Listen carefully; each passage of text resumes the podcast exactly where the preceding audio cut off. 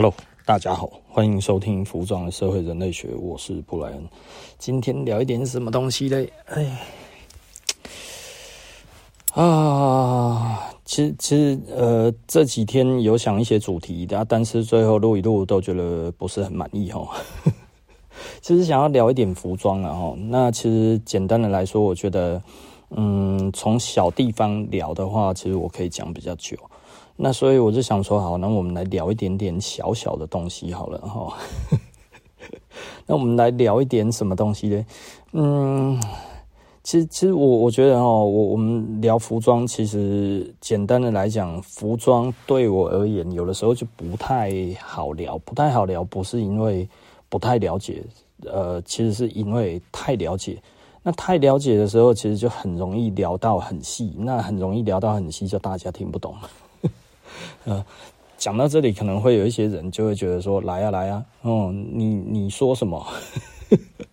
哦，你比较厉害是不是？说来听听啊！哦，说明这个浅显易懂，是你自己以为在那一边有多难懂哦。呃，好，我觉得我就尽可能的希望把这个服装再把它讲得再更更细腻一点，然后今天来谈一点什么东西，其实。最近这一阵子哈，我我比较常跟大家聊到，其实是东西方的哲学的服装哲学不一样的地方哦。那很多人就会觉得，哎，对啊，东西方当然差很多啊，但是差在哪里？所以多数人其实说不上来哈。那多数人说不说不上来，他说，哎，这其实就是东方就是汉服啊，吼，这个旗袍啊，哦，这个和服啊，是不是这些？哈，这这个。这个跟西方这个当然差异很大哈啊，差在哪里？看起来就不一样。哦，那它其实差最大的地方在哪里了哈？其实老实说，我觉得我们今天就来稍微聊一下哈。我觉得呃，顺便看能不能带一点现代的服装进来，我们一起谈一谈这一件事情哈。啊，服装是这样子哈，其实服装有两个很重要的方向哈，一个是剪裁，一个是布料。同样的剪裁，不一样的布料，看起来是不一样的东西哦。哦，这这个其实布料的设计其实是非常非常的重要的，它可以让同一个版型看起来完全不一样。哦，比方说你用西装料，然后你去做那个那个什么哈，你用西装的料子，然后你去做那个工作服，对不对？它看起来是不一样的哦。然后你用那个工作服的布料，然后你去做西装，那其实看起来不一样，那个是完全。截然不同的东西哈，那即便它是同版型，那到底东西方有什么差别？其实哈，如果我们在讲这个东方的呃东方的服装的时候，其实我们会比较常听到，就是说啊，这个是紧啊，这个是缎，是不是？这是绸，对不对？哦，那这些东西其实都不太一样，但是哪里不一样？都是布啊。哦，所以其实东方在谈论的是布，哦，是布料设计。那所以像以前呢，哦，这个什么啊，这个席梦母择邻处，是不是？呃，这个孟母三迁呐，哈，这个子不学断机杼啊，是不是？《三字经》里面都有讲哦，这个这个这个孟母哈，这个孟子的妈妈在织衣服，呃，不是在织衣服，在织布，对不对？哈。你你常常会看到，就是说，哇，他们其实在织布哈啊，然后呢，缝个衣服，好像织布其实比较难，对不对？织布其实本来就比较难哈，做衣服其实比较简单。那那是古代了，现在做布的话，你根本就不知道怎么做，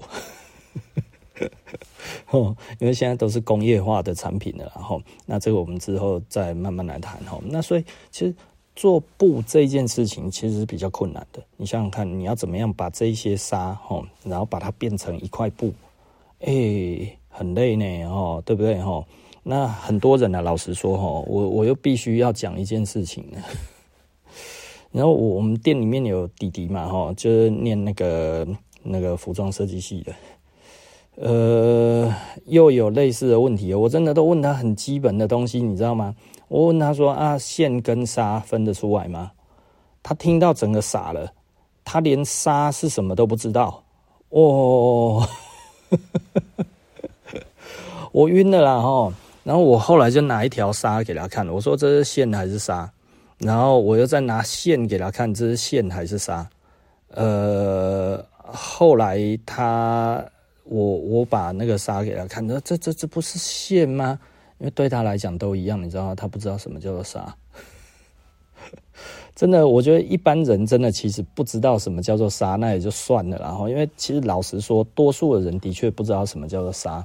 那纱的话，基本上就是织布，它的那个经纬的纱，其实就是我们看起来像线，但是呢，因为要穿在身上要有柔软度哦，然后它要易屈挠，不然的话，我们穿起来会很不舒服哈。其实老实说哈，我现在外面有那个那个。那个那个什么的声音，这个垃圾车的声音，我不知道会不会录得进来。然后，因为我的这个手机，我有让它防那个噪音，但是现在外面垃圾车的声音很大，超无奈的哈。我本来今天要出门了，我要赶快去工厂了，结果我骑车骑到一半，他妈下大雨，然后我又折回来了。其实我不会开车啦，哈，很多人不知道我不会开车啊，但是就是也很多人知道哈，很讶异啊，但是我的确是不会开车哈，那所以我无论去到哪里，我其实就是骑摩托车，对不对哈？那骑摩托车最怕的就是下雨了，然后那所以折返回来没有办法，我这是无功而返哈。那我不会硬撑了哈，所以我就折回来。折回来之后能干嘛？不然就先录个 podcast 吧哈。那因为前几天录的其实都不满意哈，那所以就重新再录一次。然后回头我们再讲哈，就是。诶，纱跟线分不清楚这件事情，真的实在是很无奈哈。所以有金纱，还有尾纱。然后这个金纱、尾纱编出来，它其实不能说编出来，织出来，它其实就是啊、就是就是它编出来，它其实就是是布了哈。那所以基本上只要这个布越细腻，哦，这个布越越越细致。也就是说，它的纱越细，哦，就是就是它的粗细越细，哦，那这个布料其实就会更该怎么说，就会呃更更细腻。这是我们以前常讲的，然后就是我们以前会教人家，哈，大概差不多那个二十年前，我们在刚开始在做的时候，我就觉得，哎呀，我有一些基本知识要教人家，哈，所以台湾曾经有一阵子都在讲这个几支，这个几支。哦，几只是什么意思？几只就是它有几只沙啊？几只沙是什么意思？就是我们讲的规格里面，沙就是一寸里面可以放几只沙。假设五十只，那其实就是一寸里面可以放五十只沙。好，大概是这个意思啊。一寸可以放五十支纱，就是一支大概差不多在零点五 mm 左右，然后五十支已经算是蛮细的了哈，已经蛮细的哈。那所以你可以想象，哇，这个东西是二十五支好了。那二十五支来看的话，就是差不多一支的话，差不多就一 millimeter 那样子哈，就以它的密度这样子来看，大概是这样子哈。我们可以用这样子，不是我们可以用这样子，它它就是这样子看的。哦，所以你这样子织出来，哎，二十五支摸起来，基本上其实大概二十支左右，我们就会开始觉得有点粗哈。那所以二十支左右，在以下的，在更粗的纱，它其实就是靠纤维，它可能用很细的纤维，然后织的不是捻然后。呃，碾纱哦，然后把它碾得比较蓬松一点，让你哦，诶摸到这一个纤维，但是它是比较蓬松的，所以它的重量也不会太重，然后你穿起来也不会太累哦，大概是这个样子。那如果当然工作服啊，我碾得很粗，对不对啊？然后又做得很重，诶，这样子怎么样？比较有强度。所以，呃，工作服就是我们讲的工业用布。工业用布的话，不是说这个东西是工业用，而是这个工业用布其实就是说它是做工作服用的了哈。所以，呃，这一种东西它比较讲究强度，这一种就不讲究舒适性的。通常我们讲它是工业用布了哈。那这个大概是布料的分别。我我其实没有刻意要往这边讲哈，就就是因为我们那个弟弟他分不清什么是纱跟线。我我真的蛮无奈的啦，就是说哇，怎么会纱跟线都分不清楚哈？因为纱跟线一个非常重要的一点哈，线它最重要的方式就是固定住布料，对不对？线的线的那个在衣服上面最重要的功能就是把布两片布裁剪的布把它固定在一起。那固定在一起的话，什么样子？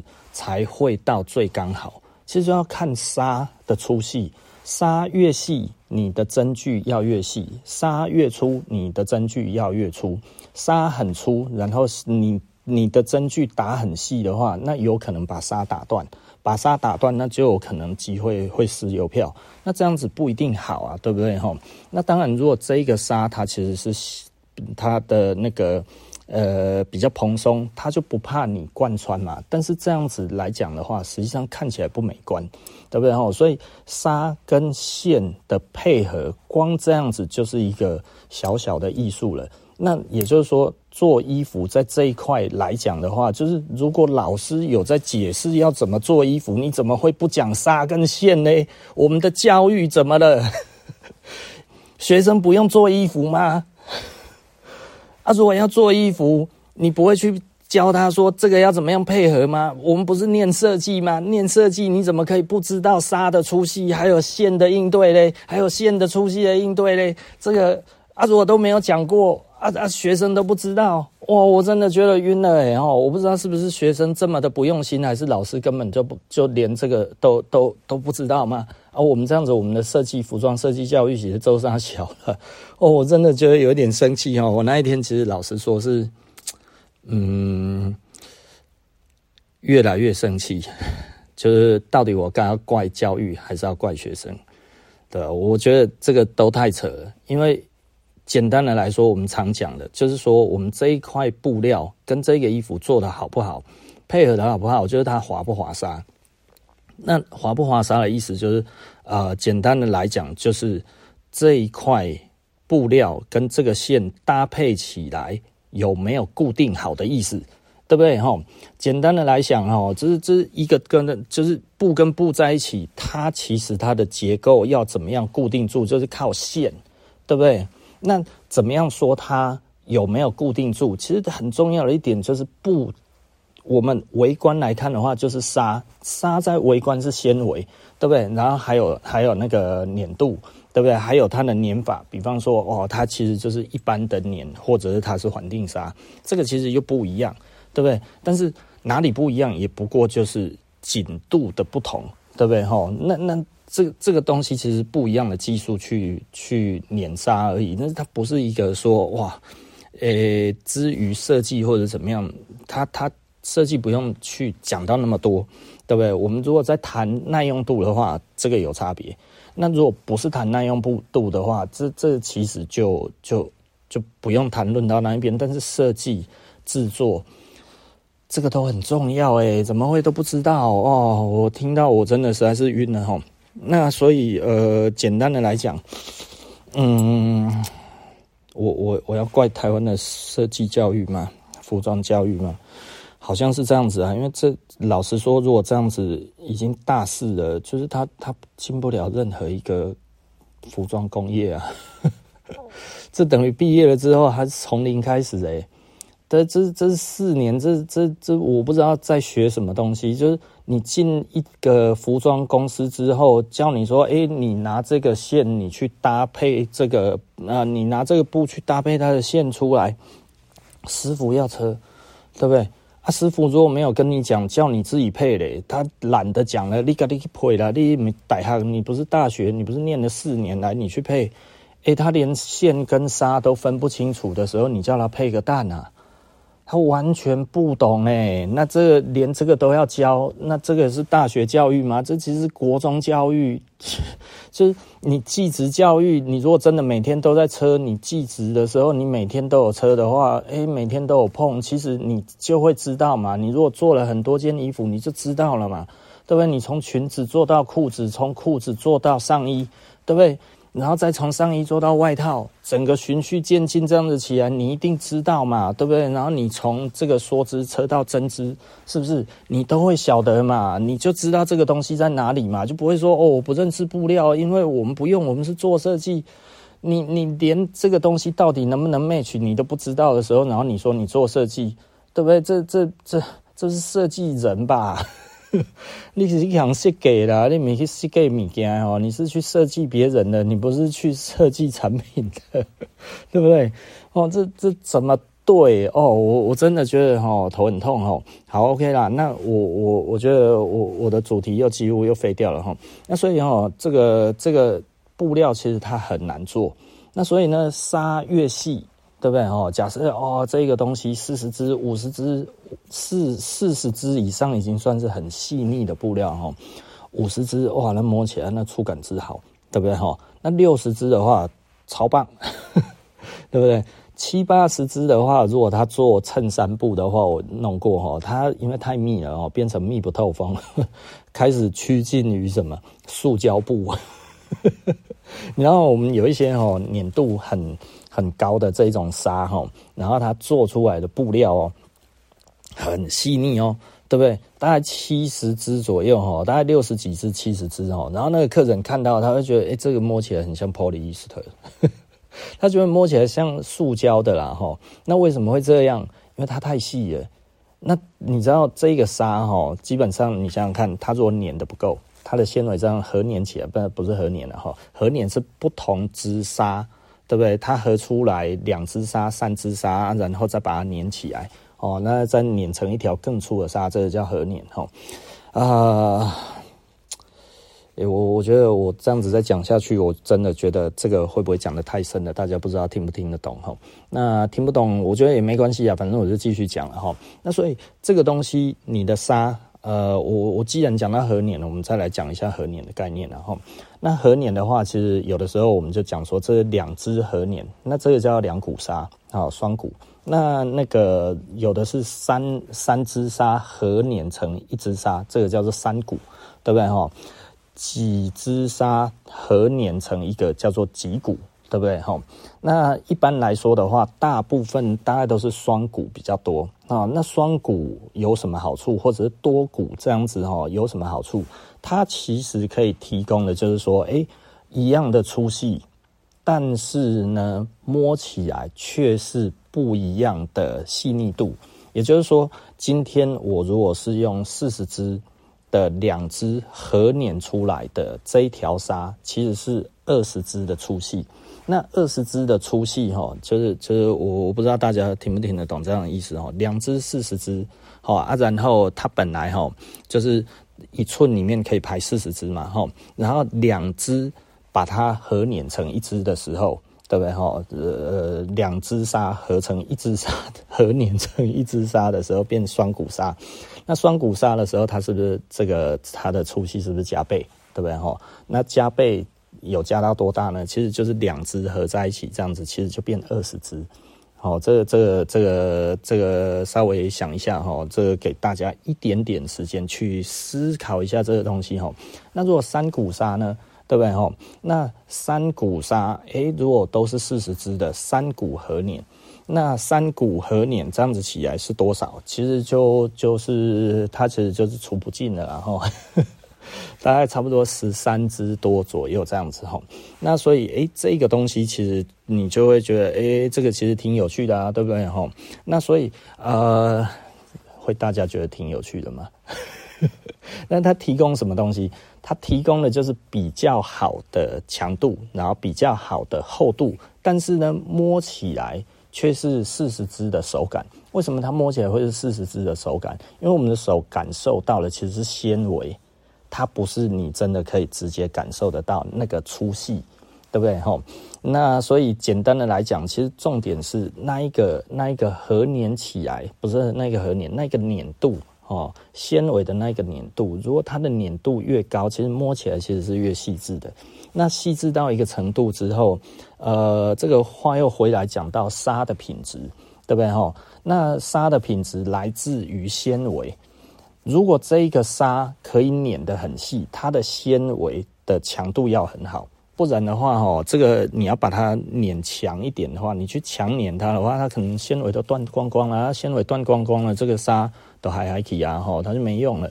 那所以呢，它其实要比较好的纤维，那比较好的纤维就比较贵啊，然后可以拧得比较细，哇，然后这样子做起来，诶，它其实纱又比较贵，纤维又比较贵，哦，原物料贵啊，然后加工也贵，然后做出来的这一块布，哇，又很繁复，然后因为它，你你想想看。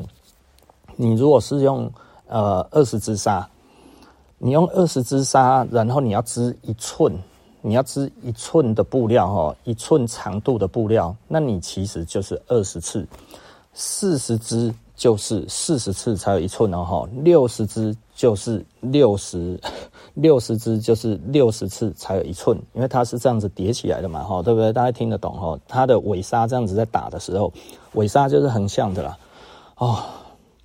我我觉得我每讲一个东西就要解释一个东西，我觉得这样子讲起来，老实说，真的也只能这样子讲。我如果今天是专有名词释义的话，我觉得我大概就不用讲了，大家都睡死了。这个服装社会人类学什么？烂东西，对不对哈？那所以我觉得我我跟着这样子一个一个讲，那可能大家会听得比较久一点啊哈。但是大家对一个服装大概会有一个基本的认识哈。所以你想想看，织布机这样子织来织去，哈，那是还是织布机，它是那个那个那个织机在跑哈，所以它也只不过是吃电的，旁边有一个人大家在那边看着就好了，也不是那一个人在弄。那你想想看，古代的时候，古代它这个纱这样子跑来跑去。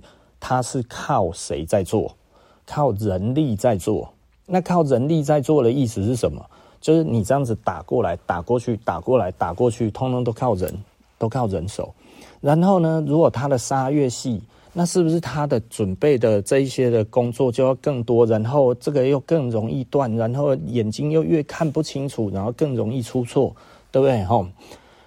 那这个时候，这个东西就贵啦，吼。那所以你想想看，中国的这个丝织品啊，或者什么这些，哇，蚕丝诶，用蚕丝来这个这个织布诶，哇，龙袍里面还有用金丝线诶，对不对？嗯，金诶，黄金去织龙袍诶，是不是？哇，又要弄得很细，又要轻，然后又要华贵、雍容华贵，这样子拿金丝线去合捻蚕丝纱，然后这样子做出来的东西，哇靠！对不对？它、啊、可以剪吗？我仔细的想一想，这是东西方的服装最大的差异，就是东方的布料花很多的时间设计，花很多的时间在做这一些的配置，然后呢，提挖也好，然后刺绣也好，做了很多的这些的功夫，让这一块布料看起来好漂亮，对不对？那可以剪吗？每一块都是漂亮的地方哎，每一个地方都是心血结晶哎哈，不能剪，对不对哈？所以简单的来说哈，这个剪呢哈，真的其实是非常非常的浪费哈。所以你你看这个东西方的服装的差异哈，东方不会在衣服上面多加更多的装饰。哦，他不会去弄什么像拿破仑外套那样子一砍收啊，然后就是去用那个那个那个绳子啊，然后去捆出一个线条什么这种感觉，你会去看哈这些。西方的服装，它其实很少在这个布料上面加进去这一些呃提花或者什么这一些东西，这是比较东方感的东西哈。那他们做这些东西上去之后，最后哇，他用华丽的装饰，所以这个其实就是说洋裁是什么？裁非常的重要哈。西洋人在做衣服是把布，他们不做。过分的装饰在布料本身，他们其实是剪出你的剪裁身材之后，把它做好，然后呢，再加上这些装饰，装饰宝石也好，装饰钻石，装饰什么东西，哎，这一些东西再把它一个一个把它车上去，串上去，做上去，这样子哦。所以它是后加工在于这个上面，但是呢，它的衣服。其实，因为布料本身并没有华丽的装饰，所以以中国人的角度来看的话，就是西洋人的这个布料哈，其实就是没有那么的华丽。这个哈，我们之后啊，等一下可能有机会还会再谈到这个这个事情哈。那中国人再怎么样都有提花，对不对？哇，这个布料这样子起来，因为我织的很细腻啊，然后所以这样子在弄的时候，所以你会发现哈，呃，我们。东方人的服装是没有剪裁的，那没有剪裁不是因为哇，我们中国人哈，还是我们这个东方人哈，这个这个对身形不重视啊哈，没有没这回事哦。那我们怎么做？我们其实就把整块布料是漂漂亮亮的布料，然后四四方方的把它缝合而已。然后并且都是手工缝合，好，那把它这样子轻轻的缝起来就好了，不要伤到布料本身。哦，那如果这个东西以后呢还要再改的话，简单就把把这个东西把它拆开了之后，诶，然后再稍微缩一下就好了，对不对？多轻松啊！哈，所以整个这个布料整块就是这样子，它不用裁剪的，所以它看起来就是整块。嗯，唯一的不一样大概就是旗袍了哈。那旗袍。嗯，旗袍它其实已经就是东西合并的洋裁了，然后所以那个其实是比较后期的东西了哈。那当然，我们看那个清朝的服装这一些来讲的话，它其实也趋近于相对比较合身。可是你看起来的话，它其实也就是为什么会有前后前后不是前后了，左右晶片的话是互相交叠，因为它其实就是同一块布。所以它不是像我们现在的洋彩一样哈，我就对中或者是斜一边，而不是或者是斜怎么样，它无论怎么样前面都是直的。它的这个晶片，这个左右晶片哈，它其实都是左右对开。但是呢，东方的服饰都是左左右，然后那个交叠。那为什么？因为它那个布料是完整的。哦，所以这个差异就差异在这一边哈，所以。布料的完整性其实是等于我们整个的东方的这个这个该怎么说？东方的服装它其实并不是一个服装设计，而是一个布料设计。那或者是一个布料装饰，这个东西起来之后，然后人穿在身上就显得雍容华贵，对不对？哦，那哪一个比较舒服？其实是东方的服装可能会舒服一点啊，但是呢，西方的服装可能比较帅气。但是呢，如果你今天是非常华丽的布料，哇，这可能又不一样了哦。你大家懂我的意思哦？也就是说，这个布料极其华丽的状态之下，哇，光看到那一块布料就已经来了不起了哈，对不对哈？这个时候把它披挂在身上就已经很厉害了。所以你想想看。任何手工的民族，比方说印第安人，印第安人他们去织这些毛毯什么这些，他其实也是直接穿上身啊。他会去剪吗？他不会去剪。他为什么不会去剪？因为这个布料，呃，做出来这些毯子做出来，其实很耗费时间的，对不对？因为它手工。那我们回到那个以前的这个这个西方社会哦，那呃，我觉得洋裁。简单的来讲，哈，呃，在工业革命之后，它其实就更兴盛了。为什么工业革命之后更兴盛？因为工业革命，哈，其实第一个做出来的工业的那个那个机器，它其实是什么？就是瓦特发明蒸汽机嘛。发明蒸汽机之后，懂得运用蒸汽的力量的时候，第一个做出来是什么东西？其实就是织布机。哦，那织布机。出来之后，布料突然可以大量生产哦，因为它这样子的这个速度来讲的话，哇，其实快很多哈。所以英国那个时候哇，做了很多的布料。布料其实是稀缺物质哈，在以前来讲的话，布料其实比皮革贵。我们现在皮革比较贵，但是以前是布料比较贵哦。这个这个如果呃这个历史是不一样的哈，就是穿皮革哈，粗狼粗野的人。对不对？吼，为什么你那个把这个动物把它穿在身上这样子对吗？对不对？可是有了布料之后，哎，这个进入工业社工业革命之后，哎，第一种工业工业用品就是棉布，哇，棉布这个时候销全世界，呃，不是销全世界，整个欧洲，哇，这个英国赚大钱，呃，这个棉布出来了，哈，工业革命那。他们那个时候其实就已经在大航海时代了哈，大航海时代那个时候他要干嘛？他其实要卖卖东西给中国，可是中国人都不买账，对不对哈？可是他就觉得哇，我们有这个布料，对不对？我们来这个卖布料给中国人。哦，然后就从千里迢迢从英国哈，英国出口哈啊，中国不进口哈，英国出口，中国进口哈，就把这个布料呢，通通载载载，嘣嘣嘣嘣嘣，就把它载到这个中国去了。希望呢，可以用这一些布料，整船的布料，跟你换整船的瓷器，跟你换整船的这个茶叶，跟你换整船的这个丝绸，哈，哎，可不可以呢？就中国人一看啊，你这布料，你这布料不漂亮啊。是 笑死人了！哦，贵甘注言哦，做了这么这么这么长远的这个这个这个海路这样子来了，这东西平淡无奇啊，是不是？这不是好东西啊！你为什么想要拿这种烂东西来跟我们换我们的好东西呢？对不对？我们的丝绸多漂亮，你这个棉布笑死人，对不对？我们这个瓷器多漂亮，你做不出来，那妈拿这个东西要来跟我们换，对不对？哇，英国人就觉得啊，那样呢？这个整个盘算全部被打坏了哈！哇，换不到东西怎么办？丢掉。诶，他为什么不再回去？哦，仔细的想一想，为什么不再回去啊？哈，因为因为因为因为你你如果船的仓位是很贵的啊，对不对？哈，所以我今天把这个东西载过来，其实就是希望跟你直接贸易，我就不用用这么多的白银跟你换。对不对？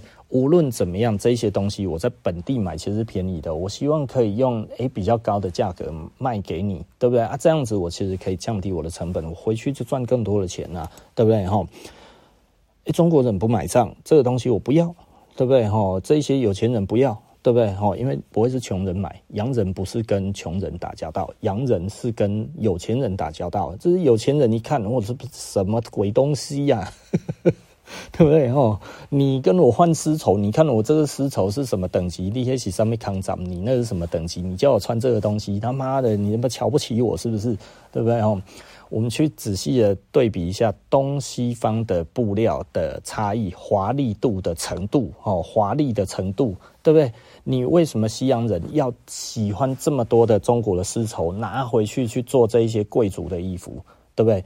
其实老实说哈，十六、十七、十八世纪，我们看这些很多的这个欧洲的宫廷画里面的那一些布料，很多都是中国的布料啊，好不好哈？所以不要觉得哇，那其实都是他们来自他们自己的，没有，那很多其实是我们织的，是中国人当初先人的心血去织出来的东西哈，江南织造厂是不是哈？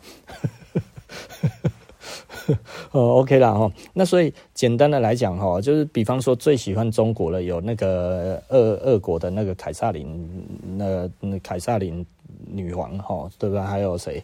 哦，反正很多人都喜欢，这个法国也喜欢，英国也喜欢，大家都喜欢，对不对？英国人更爱喝茶，对不对？哈，为什么？因为东方是一个。对他们来讲，那个时候是崇拜的地方，对不对？我们现在感觉起来，他们那个时候好强大，但是呢，他们那个时候看我们觉得好华丽，对不对？哈，这是一个东方富庶的国家，就是做出来的东西，哇，太漂亮了，对不对？啊，你就会觉得说，哎，可是为什么他们像那个荷兰东印度公司，为什么去招工，然后去种甘蔗？他一定是觉得我们中国人不怎么样。不好意思，以前的社会只有贵族，然后跟平民这一些东西，贵族是跟贵族之间在联系的。平民是没有钱的，平民大部分是什么？是佃农，是长工。这个在全世界几乎都一样，尤其英国，英国来讲的话，除了贵族可以互相买卖土地以外，平民是不能有土地的。这就是为什么那么多的落难的那个那个没有土地的这一些的贵族啊，像华盛顿，对不对？哇，有美国可以去的时候就赶快去了，是不是？就是那个时候发现美洲的时候，哇，要开垦的时候抢殖民地的时候，跟西班牙人抢。跟这个英国人，英国人哇，过去抢西班牙人也在那一边，大家大航海时代的这个国家法国也在那一边有殖民地，对不对？大家都一起过去啊？为什么是这样？抢土地呀、是不是？抢瑞奇呀啦哈！所以其实老实说，不是当初不是只有英国人有过去成立殖民地哈，法国也有，西班牙也有。所以这个其实西班牙人可能更早哈。那所以呃，简单的来讲哈，我觉得我觉得大家可能稍微了解一下历史，不要用现在去看过去哈。其实老实说，你知道历史的话，这东西其实都还是蛮有趣的，它其实殊途同归啦哈。那也就是说呢，呃，呃，英国人的布料，中国人不喜欢，丢弃在中国也没有人要。哦，那英国人就生气啦，这怎么会这样？我们如何跟他贸易呢？对不对？哈，这中国又很大，好像惹不起啊。其实老实说，那个时候因为工业国家开始强盛起来，而且是突然强盛，那为什么？因为它的工业实力突然起来的时候，它的生产力是数倍于人力兽力。对不对哈？所以我们常讲的哈，这这个东西哈，生产的三要素，生产有哪三要素？啊呃，我我怎么会讲到这个东西嘞？哦，土地、资本、劳动力哈，控制这三个东西，其实就会强盛。对不对哈？也就是说，你要先有土地，然后你要有资本，然后你要有劳动力。资本是用来干嘛？付工资的。然后劳动力是用来干嘛？是生产的，对不对哈？所以，当你的生产效率倍增的时候，你这个时候已经不是在用受力了，对不对哈？受受受力就是这个马、牛这些来工作。我更有效率的使用机械的时候，大家要知道机械化有多么的厉害，对不对哈？蒸汽的力量这么的大。我们运用了蒸汽的力量，然后呢，让有用简谐运动，让它产生了这个前后的推推力哈。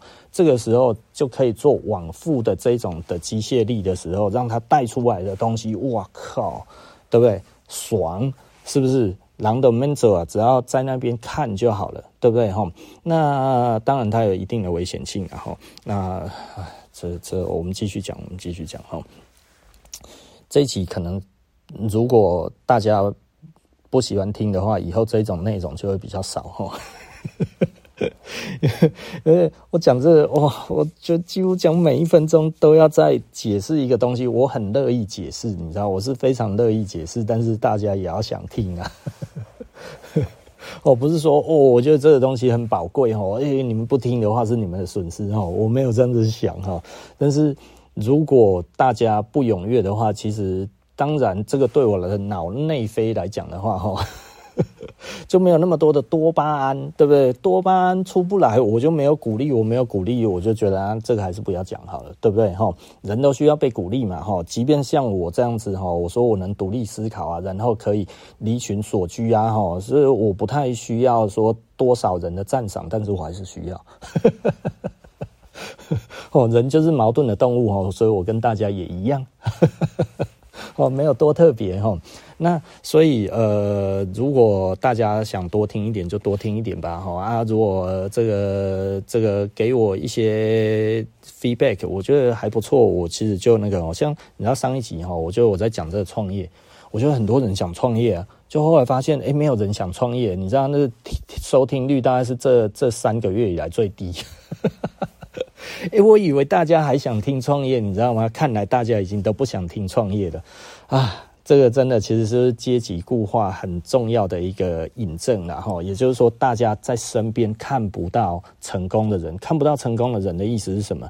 就是那我也不知道我下一步该要怎么做。人是模仿的动物，所以呢，当我们看到诶别人好像可以成功的时候，其实我们就会跃跃欲试。那当我们看到别人都不成功的时候，我们其实是就是就是心寒胆寒了哈啊！我想要做事业的这个心已经寒冷了，心寒，对不对？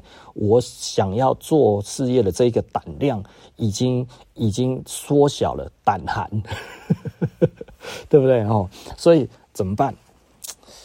啊，对，这真的其实是蛮无奈的啦。好，我们继续讲哈。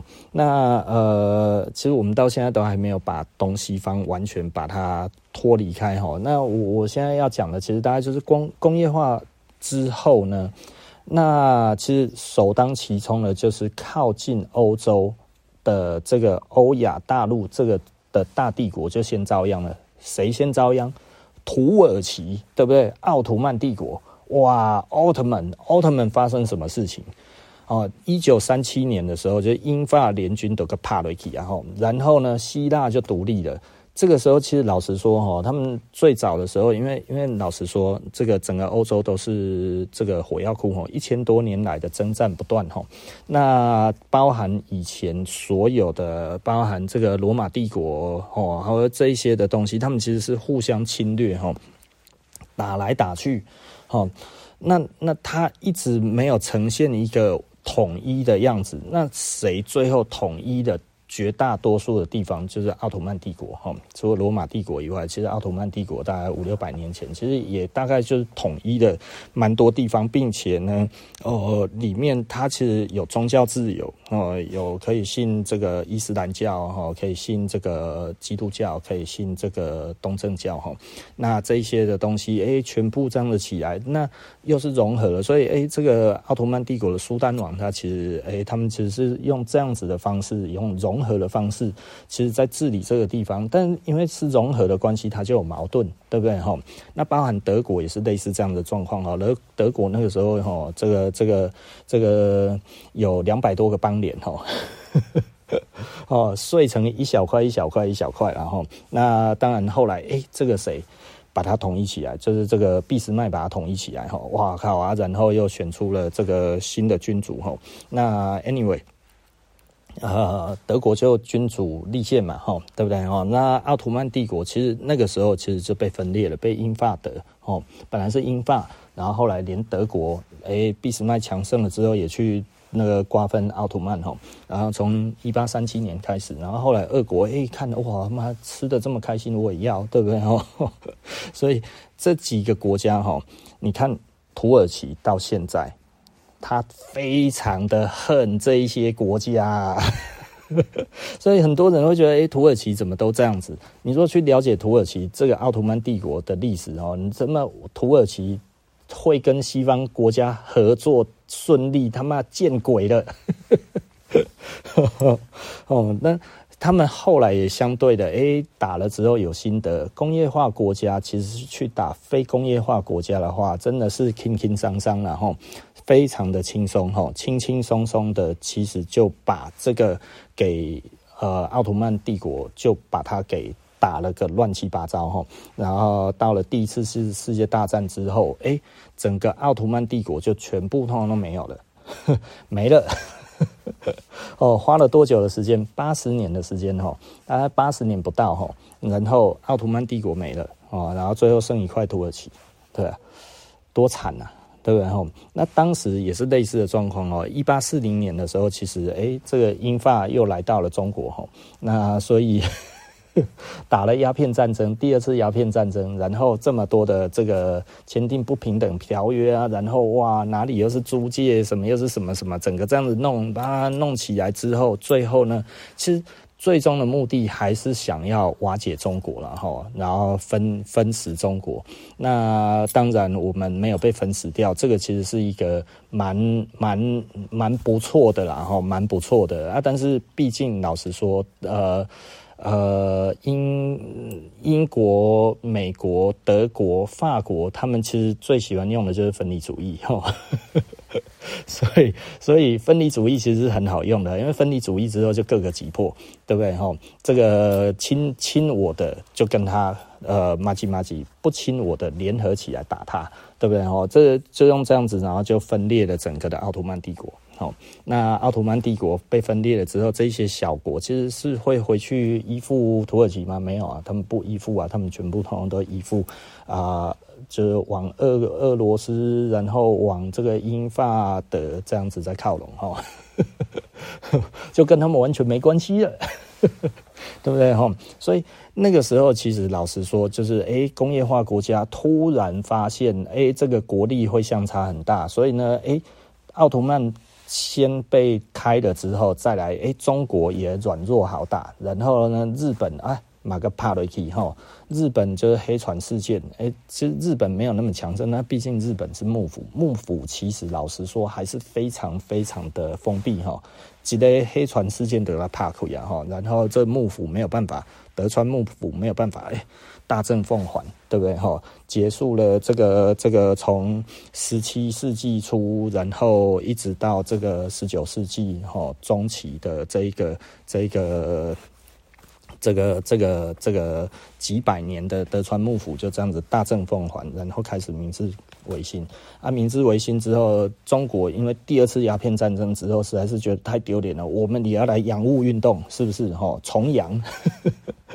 哦，然后两个国家哈，就是日本也开始做明治维新，做工业化；中国洋务运动也开始工业化，对不对？哇，这个时候第一个就是海权，对不对？哈，这个这个这个要要不能再被羞辱，所以呢，一定要加强海军，是不是啊？然后诶，北洋水师就出来了哈啊，那个时候其实是毕竟中国还是当时是最有钱的国家，呵 就是在东方最有钱呐。所以呢，我跟德国买了这个这个这个大炮的这个。这个军舰哈有两艘，两艘好像十八寸还是还是几寸的这个巨炮哈，亚洲巨炮，亚洲第一哦，两艘军舰呐哈，然后一艘叫镇远，一艘叫镇什么忘记了哈，那反正就是这两艘。整个北洋水师后来爆发中日甲午战争，一八九五年哈，然后大概都过了三十几年的工业化的路程，这样子之后，哎，两国交战，对不对？哇，这个时候东方的两个国家交战，东方两国交战之后，结果日本一箭未成，中国呢，北洋水师全军覆没，哦，唯一活着的一台就是镇远舰，哈。被俘虏了，哦，被日本拿去用哦，用到二战前哦。那你你想想看，这个这个对中国的打击多大，对不对？日本就给我们东亚病夫，对不对？那这没路用啊，吼，没路用。东亚病夫啊，哈，然后日本号称什么东洋？东洋是什么意思？东方洋人，哦，这个日本就以洋人自居。我们是另外一种洋人啊，有你们一样的智慧，一样的血统，我们只不过跟你长得不一样，并且在东方，对不对？所以我们是东洋托友，对不对？哈，东洋从此产生，然后呢，我们中国就变成东亚病夫啦。哦，大概是这样子的哈。那所以仔细的思考一下哈，这工业化其实非常非常重要哈。所以很多的国家的工业化要是不顺畅，它其实就会越来越差哈。在十九世纪到二十世纪是这样子。那工业化的过程，当然最早其实是啊蒸汽哈，它其实是用那个蒸汽来来来推推这个动力哈。那再来就进入的第二次工业革命，就变成电力，对不对哈？那电力再来呢？第三次的工业革命就是亨利福特。亨利福特做了什么事情呢？亨利福特做了这个生产线，哦，也就是说呢，诶，装配线这一个概念，哦，每一个人各司其职，一台车子把它拆解成很多的部分，每一个人做一小部分，其实就可以做得很快，所以这个速度就出来了，哦，更大量的生产。对不对？之前可能是做原物料快速，现在是完成成品快速，然后这整个蔓延到全部的产业里面去之后，大家就会发现哦，一九二三零年代之后就没有精美的产品了，大家都是工业化产品。工业化产品就是比较好做，比较好做的意思就是说它的工艺程度比较低，但是呢，工艺程度比较低是因为它其实是拼装起来的，每一个人只做一小部分，一小部分，然后整个拼起来，这个其实就变成一个分工。工的一个状态就一直沿用到现在哈，所以这个东西你要说很新也没有，大概就是一百年前，对不对哈？所以这个工工业的进程第三代，然后到现在是第四代无人工厂。哦，那所谓的关灯工厂，就是这个灯关了都没有人啊，怎么不开灯，对不对？哈，因为为什么？因为呃，没有开灯也能做，因为现在是机器人时代哈。那所以机器人 AI 这样子在做这一个东西哈，所以这个现在我们其实是面临在第四波的状态。那我们再回去讲到土地、资本、劳动力，大家就应该要思考到为什么你会越来越穷了。哈，你知道？第一代的工业社不是我今天的脑袋不太好用吼，呃，工业化第一个这个工业革命，工业革命淘汰了什么？土地、资本、劳动力。土地是不会被淘汰的嘛，对不对？吼，你没有土地，你们难道你要建天空之城吗？是不是？对不对？哦，难道每一个都是超导体吗？是不是？而浮在天空啊？对不对啊？这就算这样子也有天空权啊！就像现在这个低轨道的这个卫星来讲的话，低轨道卫星现在在打，一直在打低轨道卫星，那干嘛？就是做通讯，做什么这些哈？那做一些做一些。更更更实用的这个卫星服务哦，那这个其实是合理的啦哈，所以也就是说之后的第五第五代第五代通讯或者第六代通讯，第六代通讯会是什么通讯，我们就比较难讲了哈。那所以简单的来讲，哎，你想想看，呃，整个的卫星都还是要照它的轨道来发这个类似说一个。你的轨道是固定的嘛？那么你同一个轨道里面，你要是打两颗上去，就可能两颗都不见了，因为两颗会撞在一起啊！哈，那所以呃，它其实是是必须不是说我随便打上去就可以的哈。那我们的低轨道卫星都还需要说，呃，这个其实就是有空间，即便是在天空里面都是有空间的。然后飞机在飞都是有航线的，对不对哈？仔细的思考一下这一点哈。那所以呢，土地来讲的话，土地其实永远它是没有办法被改变的，对不对哈？那资本，资本其实就是付工资的能力，对不对哈？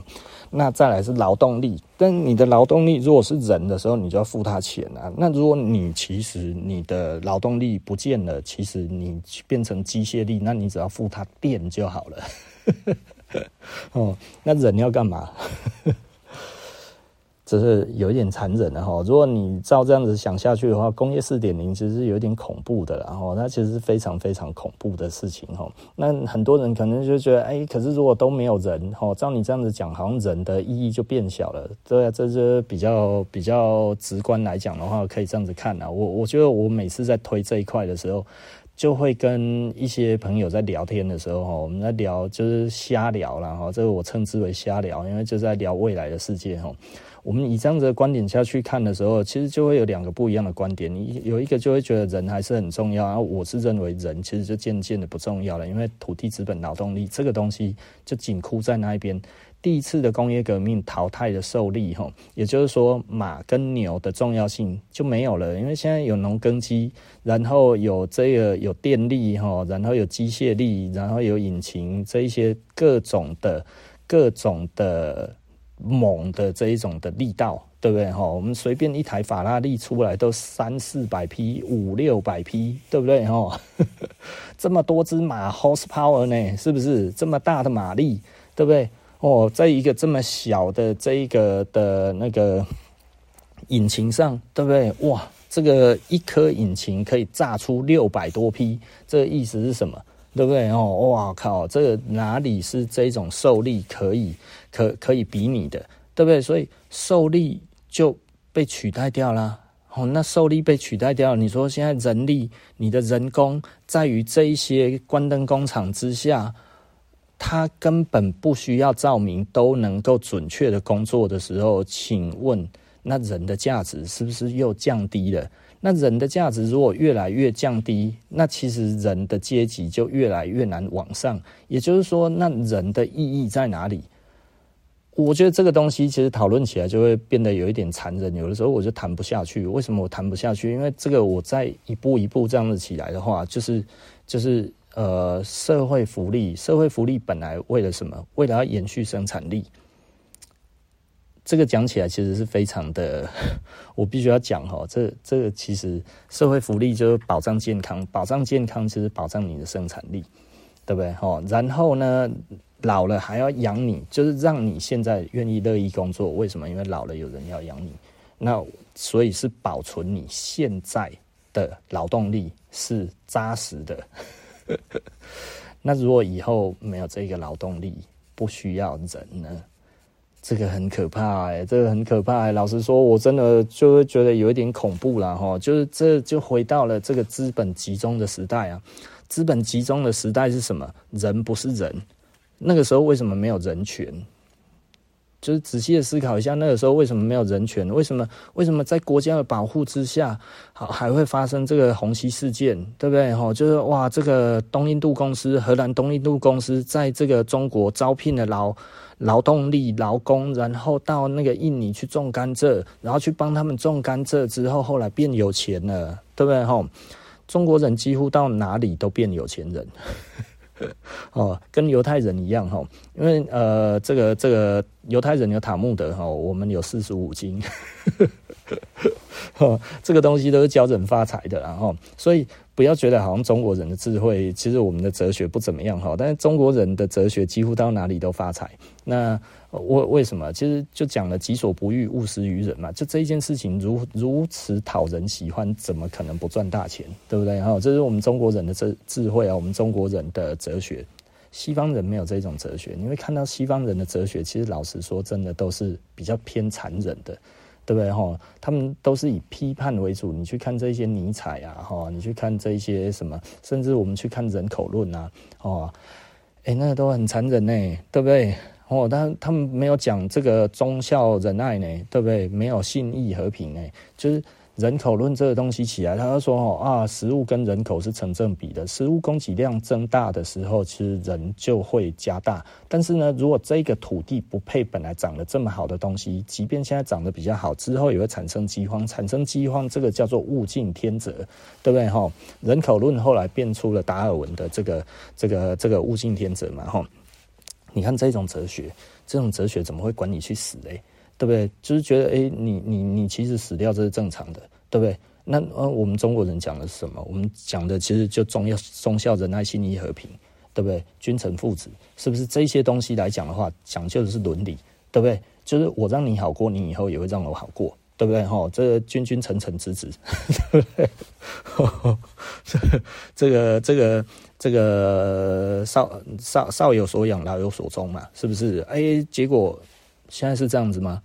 就是如果我们接受了太多的西方社会，它的这些的哲学，因为它并不在于一个统一的一个时代哈，所以他们对他们来讲的话，比较多的其实就是战争，呃，然后尔虞我诈，对不对哈？这个东西对他们来讲，他们比较熟悉。然后你统一一个帝国需要的这些的治术。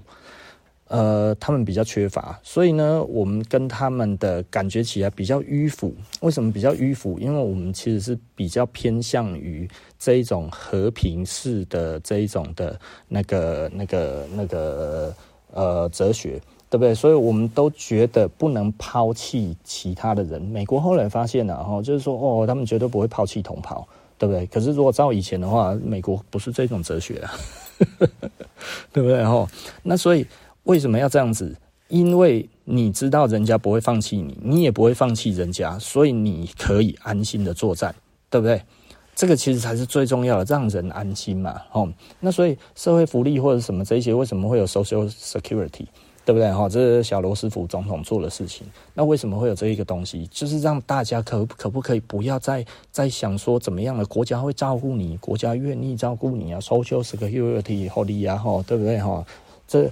这这个这个东西这样子起来之后，就会让人安心嘛。所以其实安养其实是一个蛮重要的一个课题。但是呢，在在西方的逻辑里面比较少这样子的东西。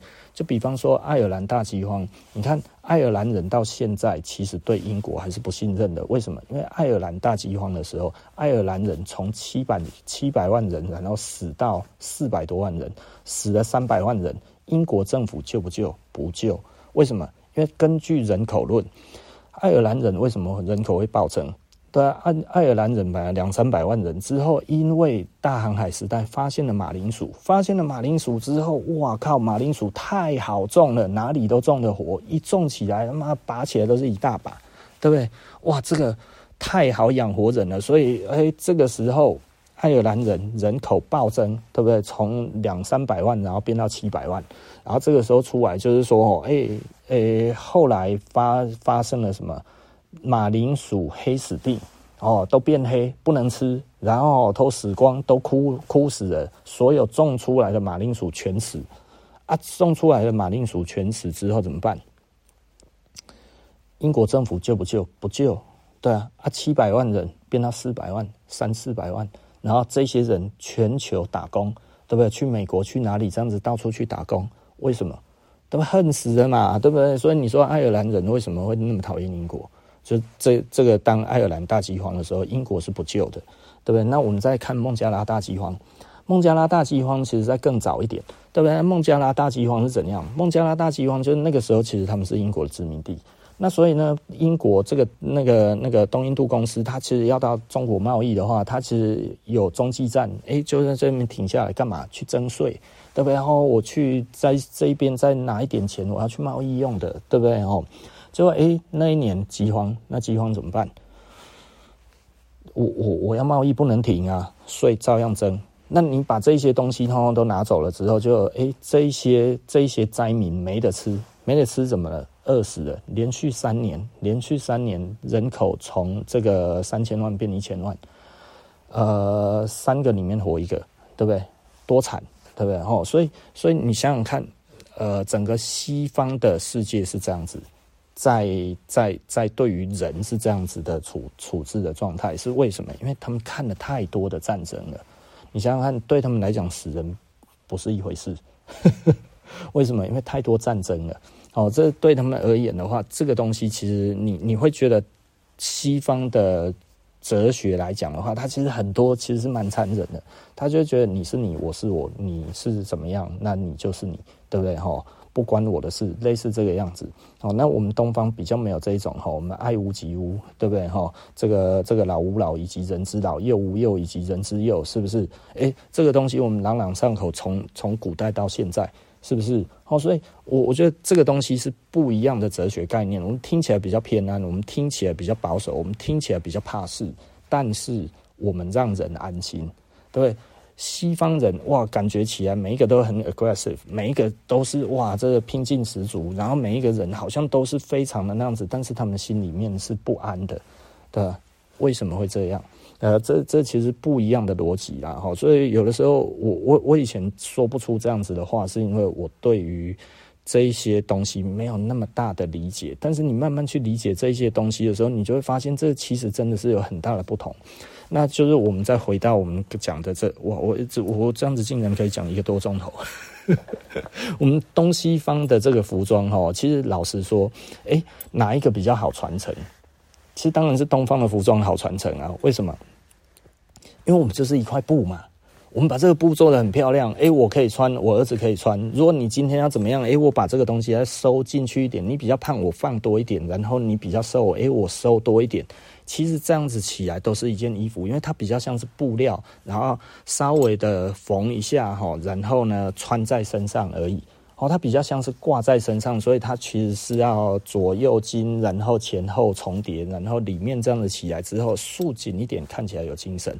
放宽一点，穿起来轻松，对不对？所以它其实是很 easy、很 casual 的一种服装，但是它又很华丽。为什么？因为布料设计不容易，对不对？但是洋裁来讲的话，哇，这个我只要穿不下了就不行了，对不对？哈，所以你像那个 Levi's，对不对？他们最早诶，为了要讲耐用，可是耐用的话有一个东西有一点蹊跷，为什么？因为人哈，要是长到一定的程度，喜欢喝酒之后就会变胖，对吧？他变胖了之后，没有几年的时间，可能不到半年的时间，哇，我今天。这就，就突然就变胖了，变胖了怎么办？所以他做了折纸，做折纸怎么怎么样呢？就是他的那个工作外套，如果你变胖了，你可以把那个前面车起来的折纸的那个部分把它解开之后，其实你就又可以再变得更大一件，可以穿得更久，对不对？所以以前的服装，老实说，在工业化的初期，大家都还是以耐用。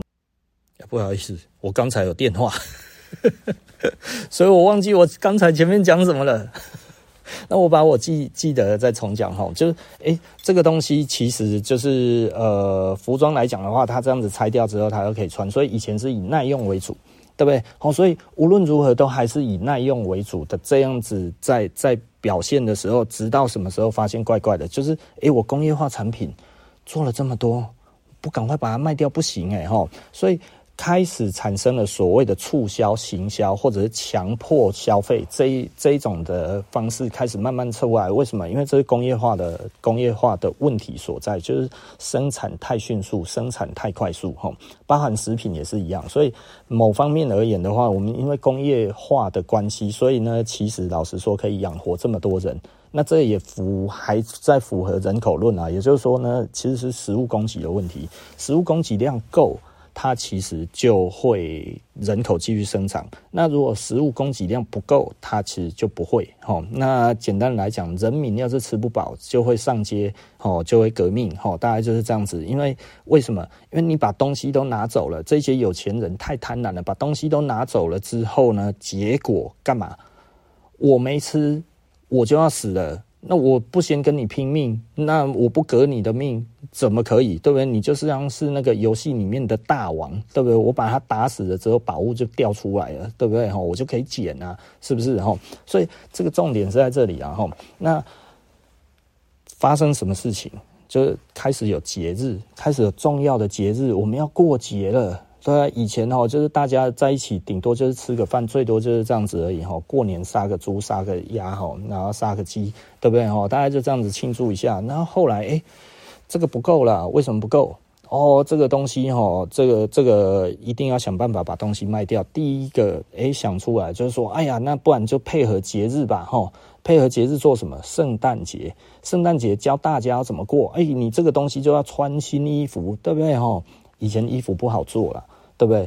哪还需要特别？就是我我放有一件特别华丽的，他妈我过年拿出来穿就够了，一辈子就那一件就够了哈。这一辈子全部都是它了，哎，就不一样啊。你都要穿新的，新的，对不对哈？任何叫你穿新的，其实都是陷阱啊。为什么？就是他的东西卖不完。他才需要一直叫你换新，想办法叫你换新，暗示你换新，让你不得不换新，让同才逼迫你换新，对不对？哦，我们都换新了，你呢？对不对？哈，我从来不上这种当。这、这个、这个该怎么说呢？嗯，反正就是这样。然后我觉得这个第一个、第一个。呃，产生的这一个事情其实就是圣诞节，然后你要买圣诞树，你要布置啊，你要互相送礼物啊，什么这些东西，这都是一种暗示性的强迫消费，对不对哈？然后渐渐的节日就越来越多了，这其实我们之前就已经提过了哈，就是到现在，我觉得以前的人哈，商业是聪明的，还知道哦要怎么样弄这一些啊，现在嘞。现在都是一些他妈莫名其妙的这一些他妈，你都已经知道，让人家知道你背后的目的要干嘛。我说商业其实有一点崩坏了，但是为什么商业崩坏还可以呢？就是因为我们现在的感染技术增加了，就是用手机即时啊，对不对哈？我无论如何想一个再烂的 idea 来当这个梗哦，他妈的，我只要钱丢的够多，就是会有回报，对不对？这是我们来讲 KPI，对不对哈？这这个我 KPI 其实。就是要诶、我丢五百万下去，只要这个东西赚得回来就好了，对不对哈？诶，至少我这一阵子我这个货都出去了，所以把货清出去这件事情变成现在商业最重要的事，我就极其的非常不同意这一种鸟事。所以，我们讲慢时尚了哈。对我来讲，我有没有库存的压力？有啊，我当然有啊。那所以，我做什么事情，我就是让这个东西降到最低。所以我干嘛？我节制生产。节制生产，就我不要做那么多就好了嘛，对不对？我就用一样跟大家的方式，然后大家觉得也有需要买就好了，跟大家达成相对的合作，我觉得这样子就可以了。诶，你觉得你有需要这一个东西买？你觉得你有需要这一个东西买？那这一个需要不是讲说哦，穿衣服破了之后才需要哈，大家都知道不是这样，因为大家都在求新求变的状态之下，我们不要那么频繁。简单的来说，就是我们省一点点不会怎么样。这对我来讲的话，或者是说对顾客来讲的话，我觉得我让大家喘息这件事情是一种呃合作，对不对？也就是说，我产品推出第一个也没那么多，第二个也没有那么快。那这样子让大家觉得比较轻松啊，没有买到换下一个也没关系，对不对啊？今天诶心情不好，买一个东西回来看了爽，对不对？我们做工把它做得细一点，对不对？然后我们细节多一点，然后好穿一点，然后穿起来帅一点，就这样子我们做这件事情就好了。我为什么要做很多？对不对？我我今天如果真的要做很多，我很多细节没有办法保证啊，对不对？但是呢，我今天做少一点，我节制生产下来的话，诶其实。我觉得我可以让大家都开心，对不对？那我们的服务也让大家都开心。你有什么问题啊？这个东西出什么事情？没关系，拿回来就好了。你知道吗？我们的顾客就是都已经很清楚了，就是这一个东西出了问题，穿了一年、两年、三年、十年、十五年，对不对？吼。今天呢，我还有一个那个送修回来的这个鞋子哈，因为我不在店里，但是我儿子拍了照回来给我看了，我说哇，这个十几年了，十五年以上了，对不对？哇，看起来真的其实是 有一点伤心的状况啊。但是他为什么要拿回来维修？就有感情嘛，我们维系这一个感情给你，其实是不是达成合作？